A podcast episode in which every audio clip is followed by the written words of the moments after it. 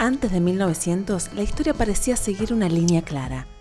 El siglo XX, por el contrario, dio lugar al entrelazamiento cuántico, al cubismo, a la relatividad, al posmodernismo y a la teoría del caos.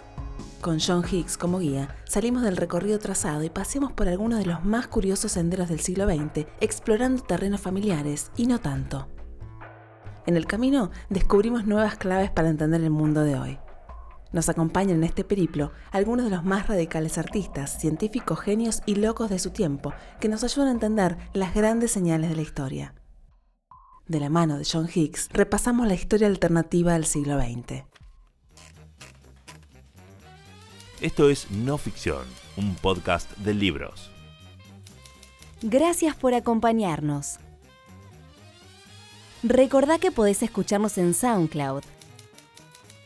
O podés suscribirte para disfrutar de nuestros episodios con tu app favorita desde tu celular o tablet. Encontranos en iTunes,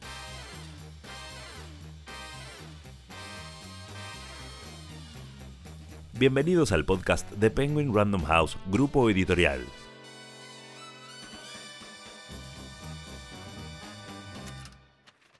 Hoy, Historia Alternativa del siglo XX, un libro de John Higgs, publicado por Editorial Taurus. Si tuvieras que elegir algunos hitos del siglo XX para montar una película, ¿qué escenas incluirías? Si viajar en el tiempo fuera posible, ¿qué épocas visitarías? Con este libro emprendemos un viaje, un tour alternativo. Hemos dejado atrás el ayer, estamos a punto de encontrarnos con el mañana. Otra mirada de una misma historia. Mientras el siglo XX se desvanece, en la distancia podemos empezar a verlo con cierta perspectiva. Los acontecimientos que tuvieron lugar en ese periodo dan ahora la impresión de pertenecer a la categoría de hechos históricos. Por ello, es el momento adecuado para evaluarlos. En Historia Alternativa del siglo XX, trazamos una ruta distinta a través del paisaje del siglo que pasó. El terreno incluye zonas oscuras, bosques espesos y profundos.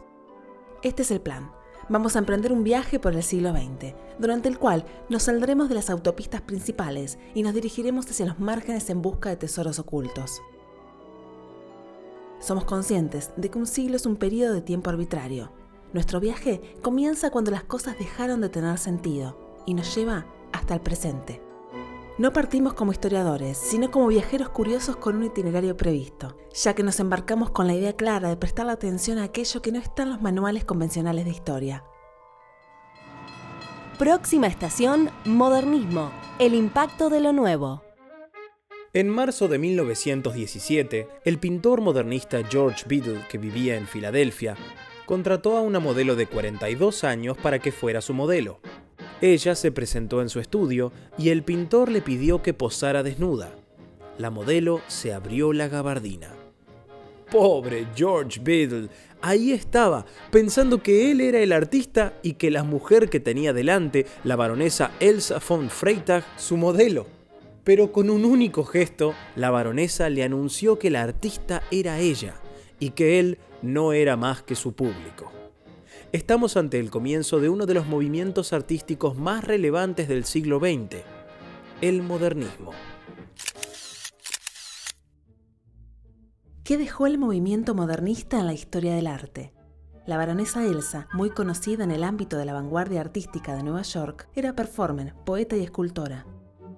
Una mujer exótica que llevaba tartas a modo de sombreros, cucharas a modo de pendientes, los labios pintados de negro y sellos de correo a modo de maquillaje. Vivía en condiciones de pobreza extrema junto a sus perros. Solían detenerla y encarcelarla por hurto o por aparecer desnuda en la vía pública. En una época en que las mujeres estaban empezando a liberarse de las restricciones que les imponía la sociedad en relación con su aspecto, Elsa se afeitaba la cabeza o se teñía el pelo de rojo. Su obra fue defendida por Ernest Hemingway y colaboró con artistas de la talla de Man Ray y Marcel Duchamp. Quienes la conocieron no la olvidaron fácilmente. Sin embargo, la baronesa apenas figura en la mayoría de los textos sobre arte a comienzos del siglo XX. Pueden encontrarse fugaces destellos de ella en cartas y revistas de la época, donde aparece retratada como una mujer difícil, fría o directamente loca. Casi todo lo que sabemos sobre la primera etapa de su vida se basa en el borrador de unas memorias que escribió en un sanatorio psiquiátrico de Berlín en 1925, dos años antes de su muerte. A ojos de la mayoría de la gente que conocía, su modo de vida y las obras de arte que produjo no tenían ningún sentido. Tal vez se adelantara demasiado su tiempo. En la actualidad, se la reconoce como la primera artista dada norteamericana, pero también se podría afirmar que fue la primera punk de Nueva York, con 60 años de antelación. Su dadaísmo feminista no obtuvo reconocimiento alguno hasta principios del siglo XX. La revalorización de su obra ha planteado una posibilidad muy intrigante. ¿Acaso la baronesa Elsa von Freytag pudo ser responsable de lo que suele considerarse la obra de arte más representativa del siglo XX? Duchamp es considerado el padre del arte conceptual. En 1912 abandonó la pintura sobre lienzo. Lo que en realidad estaba buscando eran formas de hacer arte más allá de la pintura y la escultura tradicionales. La baronesa apenas lo conoció empezó a obsesionarse con él.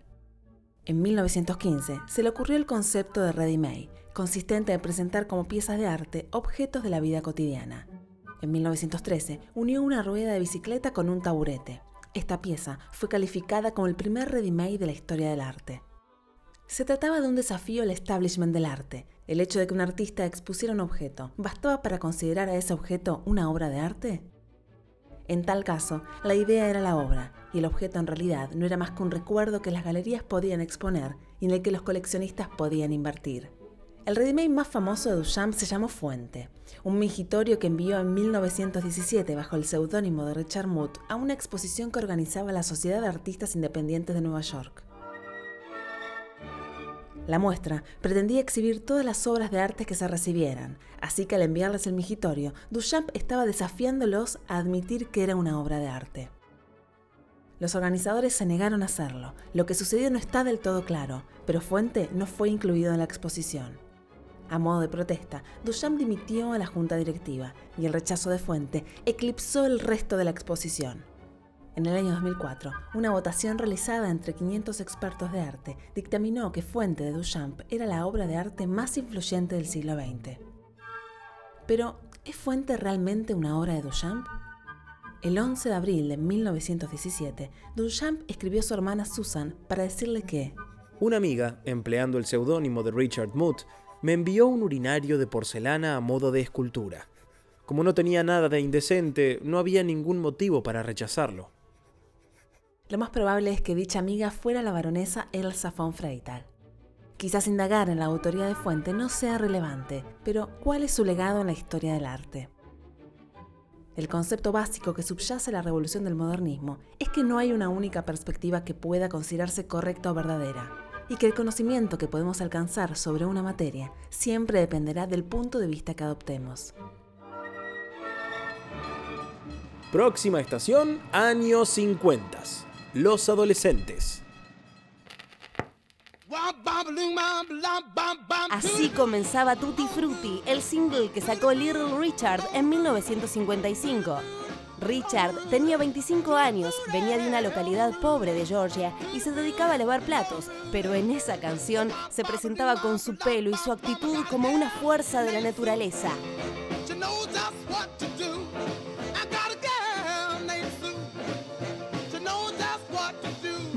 Había sonado nunca con tanta vida.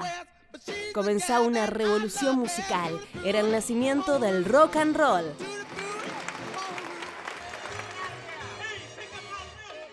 el rock and roll se había ido desarrollando poco a poco a lo largo de las décadas. Sus raíces se hundían profundamente en el jazz, el country y el blues del sur de los Estados Unidos. Como fenómeno cultural, fue un producto de descarga de energía adolescente que tuvo lugar a mediados de la década de los 50. Era una música dirigida a los adolescentes blancos, con cierta capacidad económica y ganas de soltarse la melena y pasarla bien. Impulsó el uso de las guitarras eléctricas y el formato del single de vinilo de 45 revoluciones que RCA había sacado al mercado en 1949. El rock and roll es salvajismo insistente que compite voluntariamente con los ideales artísticos de la selva, afirmaba el anuario de la Enciclopedia Británica en 1956. El propio término rock and roll se usó en primer lugar a comienzos del siglo XX como un eufemismo para el sexo y como una descripción de las oleadas de fervor espiritual que desataban en las iglesias evangélicas negras.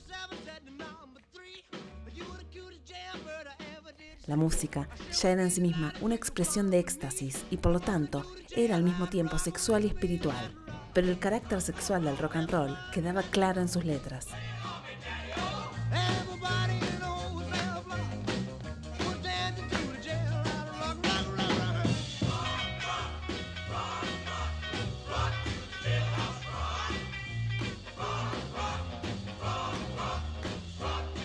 Pero las circunstancias que generaron la demanda de una nueva cultura adolescente no habían cambiado, y pronto llegó una nueva generación de grupos a llenar el vacío que estos cantantes de los años 50 habían dejado.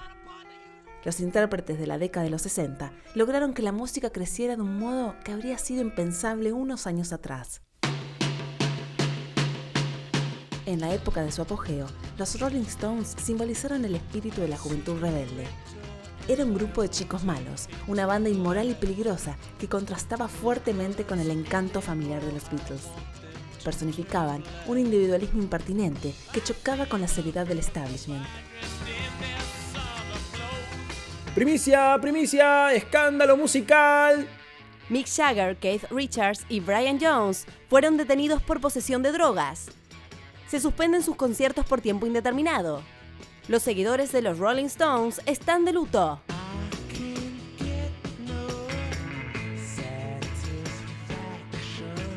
Ante el público juvenil de la década de los 60, los Rolling Stones representaban la libertad sin consecuencias. Uno de los principales temas de sus canciones era el deseo y la demanda de algo que se quiere. Mick Jagger cantaba I Can Get No Satisfaction. Es interesante comparar esto con las canciones de los Beatles, la afirmación de un deseo es relativamente poco frecuente en ellas, y cuando aparece en canciones como I Wanna Hold Your Hand o I Want to Tell You, indican el anhelo de establecer un contacto humano más que una mera demanda.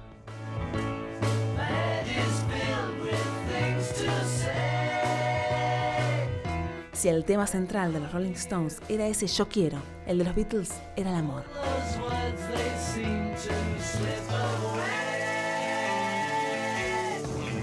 En la primera emisión televisiva mundial realizada en 1967 y vista por 400 millones de personas a lo largo de 26 países, los Beatles interpretaron una canción nueva compuesta especialmente para la ocasión. Damas y caballeros, con ustedes, Paul, John, Ringo y George, desde Liverpool para todo el mundo, los Beatles.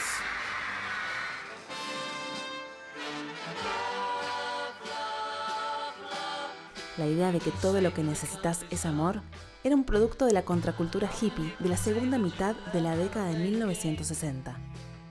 El cambio de actitud que se produce en la adolescencia no debe considerarse solo como una cuestión de falta de educación o de rebeldía. Desde el punto de vista de los jóvenes, el mundo era un lugar muy distinto y lo trataban como tal. Había comenzado un periodo de crecimiento económico global y duradero, que se extendería desde el final de la Segunda Guerra Mundial hasta la década de 1970.